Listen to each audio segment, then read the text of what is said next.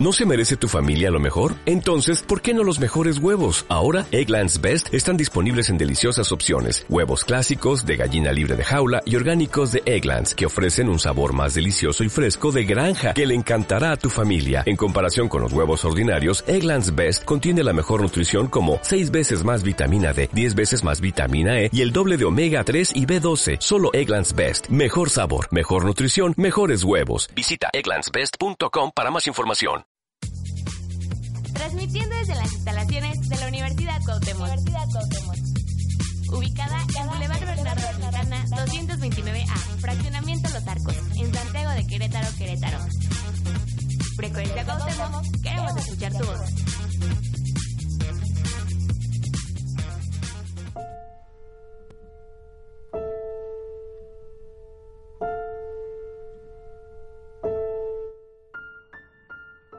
Hola, ¿cómo están? Estamos en nuestro tercer programa de fantasía. Perdónenme, yo hoy vengo con mocos hasta la nuca, pero no me iba a perder el programa de hoy porque es mi tema, no manches, o sea, es que yo podría hablar de esto 10 horas. ¿Cómo están? Excelente. Muy bien, amigos, ¿cómo están? Oigan, hoy Vale llegó temprano, un aplauso, por favor. Oye, Bravo, bravo. Muy vale, bien. bienvenida. muchas gracias, amigos. Ya saben que yo no puedo faltar ahora sí. ¿Este, este tema sí te gusta? Pues fíjate que más o menos. La Dos, verdad tres, es dos, que sí hay una que otra peliculilla por ahí que digo, "Ah, ahora Ah. entiendo todo, Ajá, sí pero sí. Oigan, aparte es nuestro primer programa en vivo. Hola, amigos. Hola. Oigan, vamos a hablar de la teoría de Pixar. Así ya. Dijo- crudo, crudo. Dijo de la teoría de jalaba Pixar. sus mocos. ¿Cómo va? Es que bueno, tienen que saber que dentro de mi obsesión de Disney, mi obsesión de Pixar es como mucho más grande. Entonces, la teoría de Pixar yo de verdad la consumo como, o sea, el aire para respirar. Entonces, quiero que hablemos un poquito de dónde viene la teoría de Pixar, quién la empezó, porque ahora todos los fanáticos andamos haciendo conexiones de películas y si esto significa algo o no. Oye, y conforme van saliendo las películas, las van uniendo cada vez más, ¿eh? Es Porque que hay es- algo sí. que lo marca y que se une a toda la teoría. Ya sé, eso está muy, muy padre. A lo largo del programa de hoy vamos a ir hablando de las películas, cómo se conectan entre sí y cuáles son como los puntos clave. Pero bueno, César, tú nos ibas a contar quién es John Negroni. Así es. Pues John Negroni es el creador de esta teoría de Pixar, ¿no? Que nace en 1995, desde que se empezaron las películas de Disney O sea, ni Pixar. siquiera es como un señor, es un año más chico. Es un año, es dos años más chico que yo. Y eh, es un joven que ha analizado las referencias cruzadas de todas las producciones cinematográficas de Pixar. Según él, todos sus films reflejan un solo tema, que es la evolución de los animales y las máquinas. Está, yo siento que es un poco más profundo que eso. O sea, siento que esa es como la manera en la que explica el por qué. Pero hay algo que Walt siempre decía y hay algo que los directores más importantes de Pixar siempre han dicho. Cuando los entrevistan y les preguntan, pues, o sea, cuál es como el objetivo de Pixar, ellos dicen nunca ser olvidados. Entonces, siento que este es como un easter egg que nos han dado varios directores para saber si realmente la teoría de Pixar es cierta o no, porque, pues como sabrán ustedes, o a lo mejor alguien que nos esté escuchando, eh, como que la energía del universo Pixar es, va con las memorias y con los recuerdos. Entonces, siento que ahí está como, como el super easter egg. O sea, si ellos ya lo dijeron y esa es como la razón de Pixar, pues a lo mejor también sea la razón de ser de toda esta teoría. Y quién sabe, a lo mejor Negroni le dio en el clavo y de verdad existe esta conexión. No, yo, o sea, yo sí, yo sí creo que exista, porque es, es ilógico que cada película vaya encajando cada vez más y más y Cada más vez y perfecto. más. ¿Sabes yo qué creo? Yo creo que les pasó como le pasó a George R. R. Martin mientras escribía Game of Thrones. No sé, si- o sea, bueno, supongo que ubican Game of Thrones, ¿no, amigos? Sí, claro. sí, sí. Ok. Cuando, cuando empezó como la... Ay, se me olvidó. Perdónenme, estoy muy enferma. cuando empezó la serie, llegó un punto donde la serie alcanzó a los libros. Entonces, ya no había libros para hacer serie y todo el mundo estaba obsesionado con las series y los fans empezaron a crear como teorías de qué era lo que iba a pasar en la siguiente temporada, pero para ver una siguiente temporada tenía que haber un nuevo libro. Entonces George R. Martin, que es muy listo, tomó estas teorías de los fans y sobre esto empezó a crear la nueva historia. Entonces yo creo que a lo mejor Pixar así es como ha ido evolucionando. Pero ¿sabes qué? Existe esto que está súper fuerte, que a los fans les encanta y ya lo tomaron, porque por ejemplo Los Increíbles 2 está súper marcado como lo incluyen en la teoría de Pixar así como anillo al dedo. O sea, Sí, sí, sí. Con, con Jack Jack te das Ajá. cuenta que sí. Es que saben que hay demasiadas referencias en todas las películas. O sea, si te sientas a ver todas las películas de esta. cuadro o sea, por cuadro. Sí, así cuadro por cuadro. Creo que hay muchos puntos en donde dices, ah, esto tiene que ver con esto, que más adelante vamos a hablar, les vamos a explicar muy bien. Pero creo que, o sea, no podría ser casualidad en realidad. Yo Sí, no, siento o que sea, fue a propósito. A lo mejor al principio, las primeras películas que fue con las que empezó Negroni, ok, sí, Negroni le pensó mucho y las encontró, pero la verdad es que se volvió como muy viral, por utilizar una palabra, porque bueno, en esa época lo viral todavía no era como común, Ajá. pero este, yo creo que, vale, ya se nos va, bye, vale, que estés bien. este, yo creo que cuando Pixar escucha sobre la teoría de ellos mismos, ellos la tomaron y dijeron, ¿saben qué? Mina de oro, chavos, a esconder easter eggs en todos lados. Entonces, esa es mi teoría de la teoría Pixar. Llegará, llegará un momento en el que cierren esa teoría con que, ¿qué creen? Sí era verdad y vamos a juntar todo. ¡Sorpresa! No sé, porque creo que cada vez, o sea, cada película sacan más puntos y te sorprenden todavía más. O sea, hay cosas, por ejemplo, eh, Coco, que muchos dijeron, no, es que no tiene nada que ver y no sé qué. No manches, Coco, está súper Coco le da unida. sentido cañón. Sí, o sea, tiene un punto muy muy importante en todo esto y quién sabe en las siguientes películas, amigos, porque yo ya no sé. No sé, o sea, yo siento, hay películas clave que le dan como más sentido a la teoría de Pixar que otras. Por ejemplo, la de un buen dinosaurio es como la base. O sea, siento que sin esa no puedes explicar por qué existe el universo Pixar. Y aún así ya existía la teoría antes de un buen dinosaurio. Y este, no sé, Valiente. O sea, Valiente es como el, El gancho, punto, ¿no? O sí. sea, Valiente es como el candadito para unirlas todas. Pero Los Increíbles en esta última entrega siento que también fue como... O sea, es que si nosotros no tendría sentido este único y específico texto de un monstruo en una entrevista, gracias a esta película y este texto, ¡pum! La teoría de Ajá. Pixar es cierta. O sea, han Sí, cuidado eso- muchísimo esos Eso es lo que se decía ahorita, que con esta de Increíbles 2 se dio por hecho que la teoría de Pixar sí era, sí era Es- real. Ajá. Es cierta. Ajá. No sé si se acuerdan, Pero sí la amigos, encajaron súper bien. que hace un tiempo no era como muy conocido esta teoría. Entonces hace un tiempo le empezaron a sacar mucho. Y todo el mundo estaba asustado. Todo el mundo era como, "¡Ah! es que, ajá, es que Sí, ¿por qué?". es que- o sea, Es, es que fue antes de un buen dinosaurio. ¿Ven? ¿Ven? Todo lo que digo tiene ay, sentido, esa amigos. película es muy triste, amiga. O Pero sea, le da sentido. Porque, ya saben qué, vámonos a arrancar. Vámonos, ya casi nos vamos a ir a un corte, pero antes de vámonos arrancando con las películas y vamos a empezar con un buen dinosaurio. En un buen dinosaurio vemos un universo donde qué pasaría si el meteorito que destruía a los dinosaurios en la Tierra en realidad se hubiera seguido de largo y no los No mataba. Respuesta, el universo Pixar. Eso pasó. Esa es, esa es la diferencia entre el universo Pixar y nuestro universo y por eso las cosas son diferentes. Entonces, antes de que te explicaran esto y ya te habían dicho que Wally, que el fin del mundo y que los humanos, bla, bla, bla, bla, bla, tú decías, dude, o sea, películas futuristas, fin del mundo, la teoría de Pixar en realidad es nuestro futuro. Entonces, por eso daba miedo, pero ahora con un buen dinosaurio, pues te dicen, no, o sea, es un universo diferente, la magia sí, no como- existe. No, pero, o sea, bueno, por ejemplo, yo he visto que en realidad Wally es como una película que tiene muchas profecías, ¿no? Porque muchas de las cosas que se hablan en Wally existen ya. O sea, sí, pero eso no quiere decir que vamos a acabar todos arriba del axioma. Ay, sí. Gordos. Ay, ¿por qué? Ah. ah, No, o sea, entiendo esa parte, siento que le atinaron mucho, pero, o sea, no lo tomen como profecía, o sea, piensen que la gente que está detrás de tales películas en realidad son genios creativos y es obvio que los genios creativos tengan ideas similares y los genios creativos crean la tecnología y por eso hay tantas similitudes, pero no se preocupen, Wally no quiere decir que ya se nos va a acabar el mundo mañana, tranquilos. Y si no, todavía nos quedan como 40 mil años en el Sí, axioma. so- todavía falta mm, demasiado. estamos bien. Pero bueno, después de un buen dinosaurio viene Valiente. Tengo que confesar algo aquí. La verdad es que yo no he visto toda la película. Solo he visto como partecitas de No has esto. visto todo Valiente. No, no, o sea, no sé. necesitas ver Valiente. O sea, necesitas sentarte un día en tu sala así de mamá, ven, vamos a ver Valiente. Y las dos sentarse a ver Valiente. Porque Me es como, dormida. es como una revelación para madre e hija. O sea, sí sé muchas cosas, sí hay muchas cosas como he visto escenitas, ¿saben? O sea, puntos así como salteados. O sea, sé que es pelirroja y vikinga. sí, Exacto. That's all. y que se Pues lleva bueno. mal con su mamá y ya. O sea, eso es todo lo Eso, que sé. eso es todo lo que sabemos. Ok, pues primer punto importante. Valiente es la primera princesa de Pixar. O sea, no existía un universo de princesas en Pixar hasta que llega Valiente y dice, Comper, que ahí te voy, princesa vikinga, rompiendo todos los esquemas arriba de mi caballo.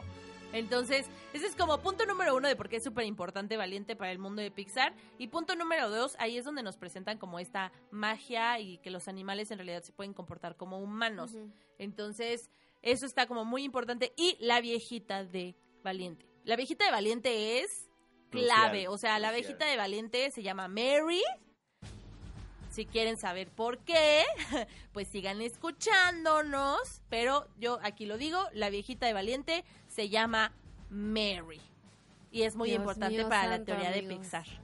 Yo no puedo, de verdad, aquí voy a terminar muerta o algo así porque cada vez hay más cosas que sé. Pues al si rato, no muerta asustada por la teoría de Pixar. Sí, al No, rato no voy asustada, a... está padre. No se asusten, chavos, tranquilos, todo va a estar bien. No voy a tener otro tema de conversación que no sea esto. Ya sé, bienvenida. Gracias, gracias, Oye, amigos. pues te voy a dejar que absorbas esta información. Vámonos a escuchar mi canción favorita de Princesas de Disney, que es nada más y nada menos de How Far, How Far I'll Go de Moana. Ahorita regresamos y seguimos hablando de la teoría de Pixar. ¿Qué opinan? Excelente. Vamos y venimos.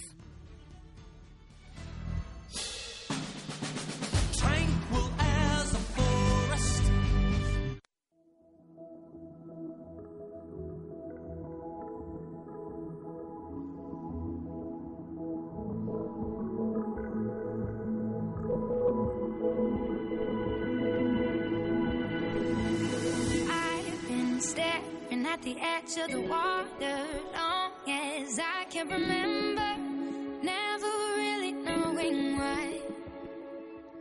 I wish I could be the perfect daughter, but I come back to the water no matter how hard I try. Every turn I take,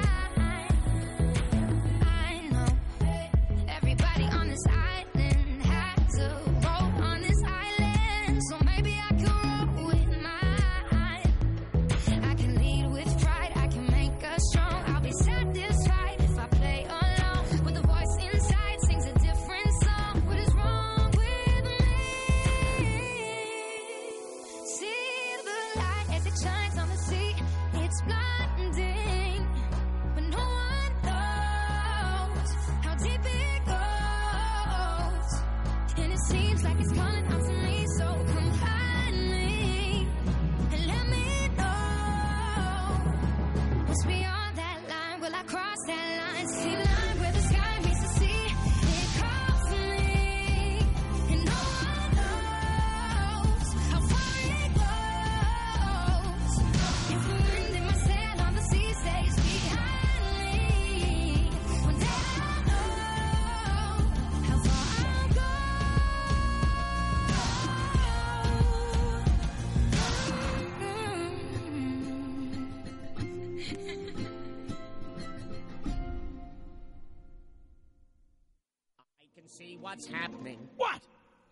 they don't have a clue. Oh, they'll fall in love, and here's the bottom line. Regreso en este programa con este tema tan emocionante y tan precioso. Sí, y antes de seguirnos, vamos a aclarar dudas. Ok. Sí, ¿Por porque aquí ya estamos discutiendo algo. Porque alguien anda con muchas dudas. ¿Qué películas entran en la teoría de Pixar? Pues las de Pixar. Ay, sí, sí, sí. o sí, sea, sí. nada más. Las únicas películas que podrían entrar en la teoría que no son de Pixar es Aviones. Pero Aviones está hecha por el mismo estudio que hizo Cars. Aunque no está bajo el sello de Pixar, sino solo sobre el sello de Disney, pues Pues entra. se presta, Ajá. ¿no? Pero de ahí en fuera ninguna otra princesa, ni nada, nada, nada, nada. Solo las películas bajo el sello de Pixar. Es que yo ahorita en el corte les comentaba que yo alguna vez vi otra teoría donde se relacionaban las películas de Disney y es esta teoría que dice que Tarzán es hermano de Anna y Elsa. Que ya te expliqué que en realidad solo es hermano de Elsa y de Rapunzel. No, ahí medio está está medio sí, está Enredado, medio ajá. medio eh, enredado esto. Ahí les va. vamos- Nos echamos un resumen de eso. A ver. Ok. Los papás de Rapunzel van a tener una hija, la mamá se pone muy mala, cough cough, le dan un, un té de una flor mágica. Un té, amiga, ¿a ti qué tanto te gustan los tés? Un té. Un té Sin de flor mágica. Flor que da Exacto. fulgor. Necesito uno de esos, amigos. Bueno, y entonces da a luz a una bellísima Rapunzel, pero se la roban. Entonces, pues qué miedo volver a tener otro hijo, ¿no? Pero bueno, en esa época eh, los No métodos anticonceptivos televisión. no existían. Y pues, pum, vuelve a quedar embarazada la reina de Arendelle. Y dicen, ¿qué vamos a hacer? No es la reina de Arendelle, perdónenme, no me acuerdo cómo se No, llama el pueblo de donde es. Es el de Anna y Elsa. Es el de Ana y Elsa. Pero bueno, la reina de esta linda villita, así donde echan globos de aire, este, tiene otra hija y entre el miedo de Dude, ¿no la van a robar? Este, hablan con sus amigos vecinos de Arendelle, que también son reyes, y le dicen, chavo, pues cuídame, esta morra, cuídame, ¿no? Cuídame a mi hija. Entonces, pues bueno, ellos tienen una hija que más o menos es como de la edad, pues ahora le va, la adoptamos. A final de cuentas somos reyes, nos sobra el dinero. Ajá.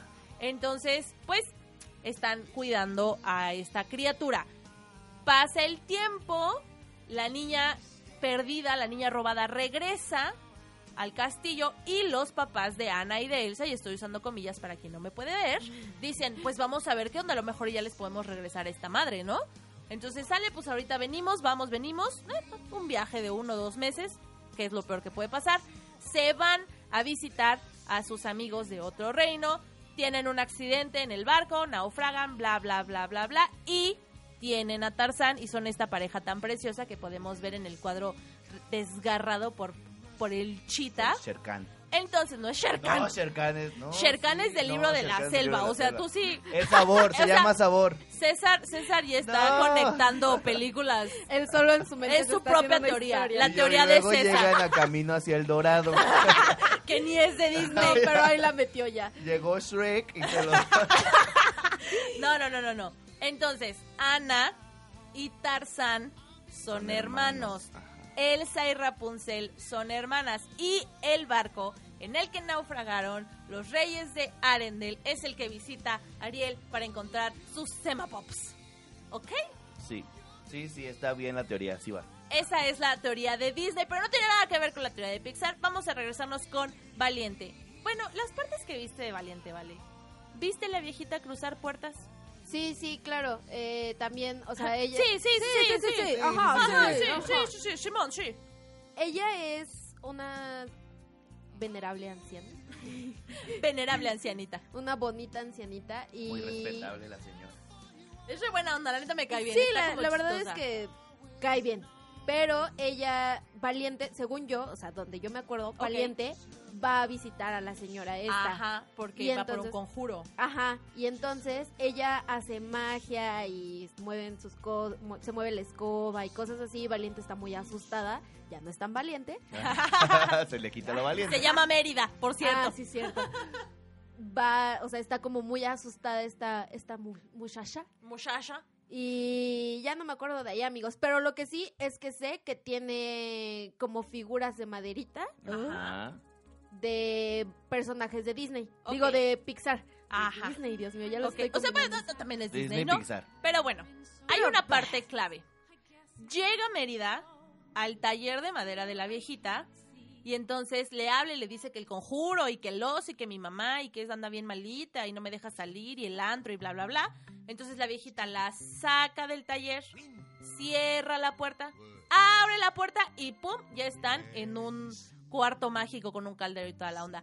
¿Dónde más hemos visto puertas que te llevan a otra dimensión, amigos? Monster Inc. Monster Inc. Así es.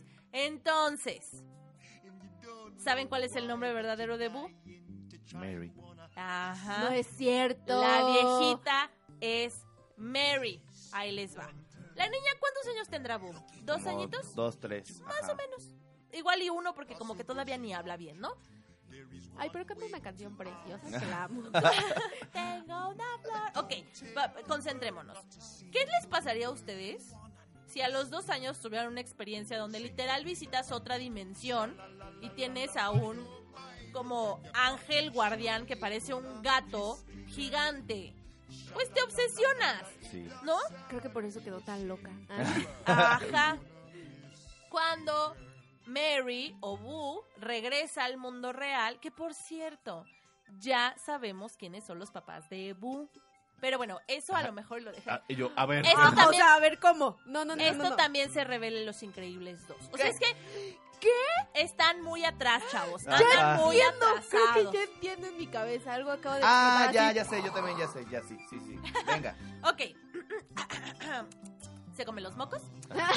este, cuando pues se termina su visita a la otra dimensión de Monster Inc., obviamente Mary queda como traumada, ¿no? De hecho, si se fijan, lo único que ella dice es gatito, porque es como con lo que relaciona Ah, a Soli. Entonces, podemos volver a ver a esta chiquita unos cuantos años adelante en Toy Story 3 jugando con un gato azul. Si tu hija está obsesionada y lo único que dice es gatito, ¿qué piensas? Pues le gustan Le los gatos, gato. le compras gatos, ¿no? Azul, para empezar. Pero la obsesión de Mary va más allá, al nivel de que pasa su vida entera tratando de volver en el tiempo al pasado a encontrar a Soli. Lo que ella no sabe es que en realidad Soli vive en otra dimensión, no en el pasado. Entonces ella descubre un poco cómo funciona esta magia de las puertas para atravesar dimensiones y por eso viaja tantos y tantos y tantos siglos en el pasado a través de las puertas y se vuelve la bruja de valiente. La bruja. La, bruja. La bruja de valiente. Bueno, yo quiero aquí a, eh, preguntar algo, señorita Paulina. Señorita experta en Pixar, Señor- gracias. Señorita experta.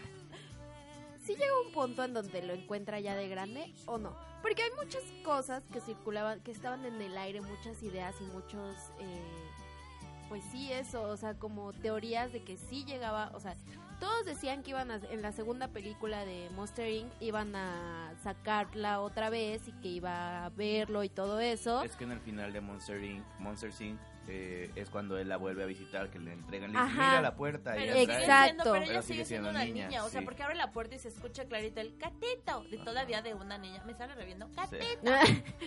Entonces, no, o sea, al menos que salga una película futuro de Monster Inc., no una precuela, sino una secuela, y lo veamos, pues hasta ahora no, no lo ha visto. Ay, pobrecita, con razón se quedó así. Claro, y por eso en muchas figuras ella está obsesionada con los osos. Cuando crece, su memoria dice, dude, eso no parecía un gato, eso parecía un oso. Y por eso ella está obsesionada con los osos. Y en su taller de madera podemos encontrar a Sol. Ya Ay, sé. Tallado, todo. sí, está tallado en una madera. Ajá. Y por eso su obsesión con los osos. Pero bueno, vámonos a otra película que le da sentido a esto que es. Redobles, por favor, no manchen. Gracias. Ratatouille. Tan, tan, tan. Ok, no me gusta Ratatouille. No te- A mí lo único que me gusta de Ratatouille es la comida que sacan. o Ay, sea, se ve sí. deliciosa. es de caricatura y todo lo que quieran, pero no manchen. Yo hasta muero por probar algo que me lleve a mi infancia. Es como de. "Ah". Ok, pero no nos vamos a concentrar en Antonego, nos vamos a concentrar en Remy. ¿Qué tiene de diferente Remy con el resto de las ratas? Pues que sabe leer, ajá. que sabe cocinar, que tiene Es un conciencia. animal inteligente. Es un animal evolucionado. Y eso es como muy importante porque, o sea, ¿ustedes piensan qué hizo el chef Skinner después de que lo liberaron? O sea, ese dude se dio cuenta que las ratas pensaban un buen y lo encerraron y aparte cocinaron platillos increíbles que él se comió. Sí. Entonces, obviamente cuando lo liberaron, pues seguro salió y le dijo al mundo entero así como, Las oigan, ratas son listas. ajá, entonces, ¿quién despertaría como el interés por este tema? Un investigador. Un investigador como Charles Mans, de Up, que pasa su vida viajando y buscando especies de animales y matándolas y haciéndoles Sí, que es literal el señor- biopsias. Es el señor este de los collares del perro. Ajá, y crea una tecnología para poder entender lo que los animales dicen. Entonces, pues, de ahí viene como como toda esta obsesión de Charles Mons por encontrar como a los animales y las especies que no hemos como descubierto al 100. Que un chef loco le dijo, dude, te juro que a mí me encerraron unas ratas. O sea, me hicieron un nudo chino increíble. piensan. O sea, Ajá. Exacto. Entonces, pues ahí es otra parte de la teoría. Y es muy importante el cómo los animales evolucionan como al mismo tiempo que las máquinas en este universo de Pixar. Que era como lo que tú nos querías contarnos, ¿es?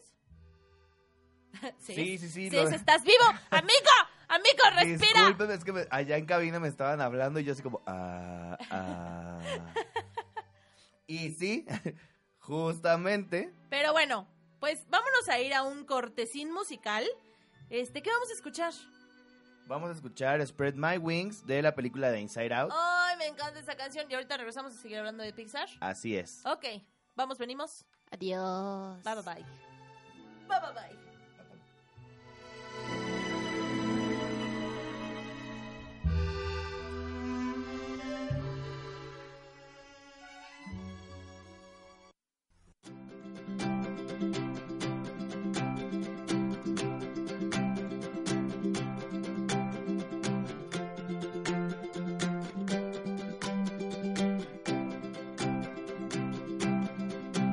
Chase the shooting stars, go by, dance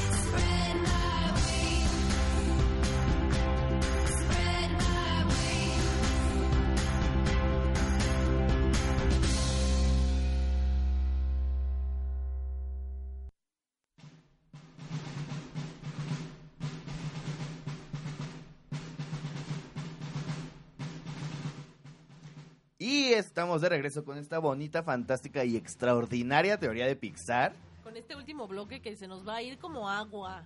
Sí, tenemos que apurarnos porque no nos queda mucho tiempo de programa y nos queda creo que un poco de queda una, o información. sea, esta línea del tiempo de la teoría de Pixar apenas vamos como en los primeros dos centímetros y mide como tres metros. Entonces, vámonos súper rápido con Intensamente. Intensamente entra en la teoría de Pixar explicando como el poder de las emociones. O sea, como esta energía que generan. Ubican que cuando Riley está como deprimida y no tiene emociones porque pues alegría y tristeza Están no fuera, están ajá. donde deberían, literalmente su mundo se empieza a caer a pedazos. Pues eso pasa con el mundo de Pixar o eso creíamos. Vamos a guardarnos una imagen de esta película de Intensamente, nuestra mente para poder trabajar con ella al rato, porque es muy divertido. Me encanta ver las caras de las personas cuando digo esto. ¿Recuerdan cuando Bing Bong desaparece? Ajá. Sí, claro. ¿O tienen esa imagen de cómo, de cómo Sí. se desvanece en el mundo? Ok, vámonos así, pero corriendo hasta México, específicamente al pueblo de Santa Cecilia, a ver Coco. Recordemos la muerte de Chicharrón ahora, por favor. ¡Exacto! ¡Es Amigos, igual! yo tengo aquí una pregunta. Ok. ¿Quién es Chicharrón? No, no, no, no, no, no. Lo he visto tres veces y No, sigo no, pensando no, no, así como no, de... no, o sea- siento que me pierdo ese momento. es No, como- Valeria, no, Valeria. Ok, Chicharrón.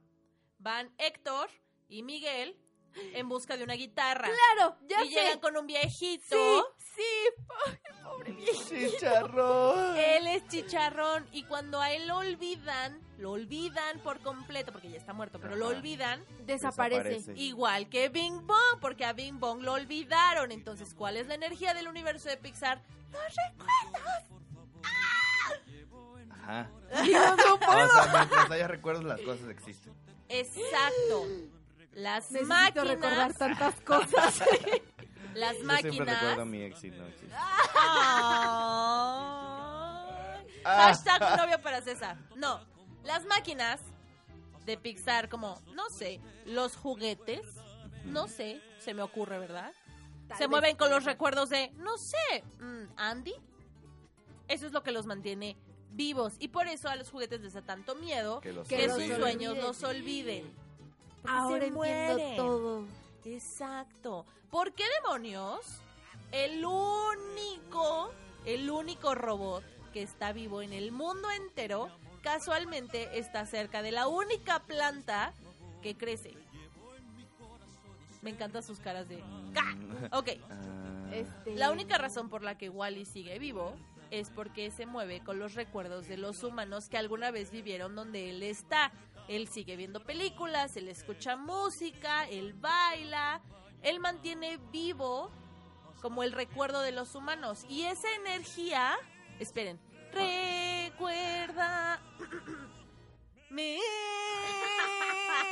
ok, perdónenme, amo a Ernesto de la Cruz, antes premuerto. Ernesto de la Cruz premuerto, es No. lo amo.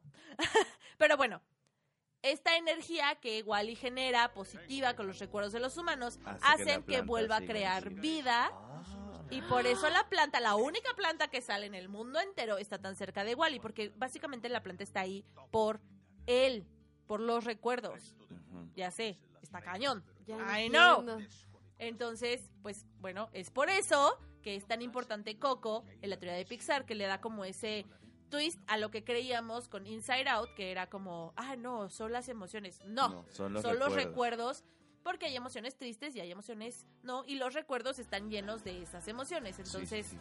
eso es como lo, lo importante. Pero ahora sí, vámonos a cerrar. Dos minutos, rapidísimo, con Los Increíbles 2. ¿Qué encontraron de la teoría de Pixar ahí, amigos? Ay, lo que todos los días digo. Un niño voló sobre nosotros y voló todo con su rayo láser. Amigos, déjenme contarles que cuando pasó todo esto de los increíbles, llegué a la escuela, fue como, sí, porque no sé qué, y de repente fue como, ¡Ah! espera un momento. Y César salió con el tema de, amigos, Jack Jack es el niño de Monster Inc. Ok, sí. Pero Monster Inc. y Los Increíbles están relacionados por otra parte. Es muy importante. Y es lo último que voy a decir antes de que César se despida de ustedes porque ya nos vamos. Ahí les va. Redobles, por favor, otra vez, amigos. Edna Moda es la mamá biológica de Mary slash Boo de Monster Inc. Ok, eso es todo por mi parte. Adiós. Oye, no puedes hacer esto, no nos puedes dejar de esta forma. Pues yo Vamos creo... a hacer una cosa. Si las personas que nos están escuchando y que escuchen el programa quieren saber, o sea, cómo que, que- da- ah, o sea, cómo que Edna Moda tuvo un hijo, pues nos escuchamos el próximo programa. Empezamos el próximo programa cerrando este tema de Teoría, la teoría de teoría Pixar. Pixar parte 2. Exacto, y listo. ¿Les parece? Muy bien. Perfecto. Excelente. Pues ya vámonos porque ya es bien tarde. Eso fue todo amigos y gracias por escucharnos en una emisión más de Fantasía. Nos vemos en la siguiente. Bueno, nos escuchamos. Recuerda también que puedes descargar esta emisión en iTunes y en iBox. Nos puedes buscar súper fácil. Frecuencia Cuauhtémoc. Y Cuauhtémoc se escribe C-U-A-U-H Temoc. No le quite la H. Eso es todo. Ahora sí, ya nos vamos. Fue un placer. Adiós, amigas. Adiós, Bye, amigos.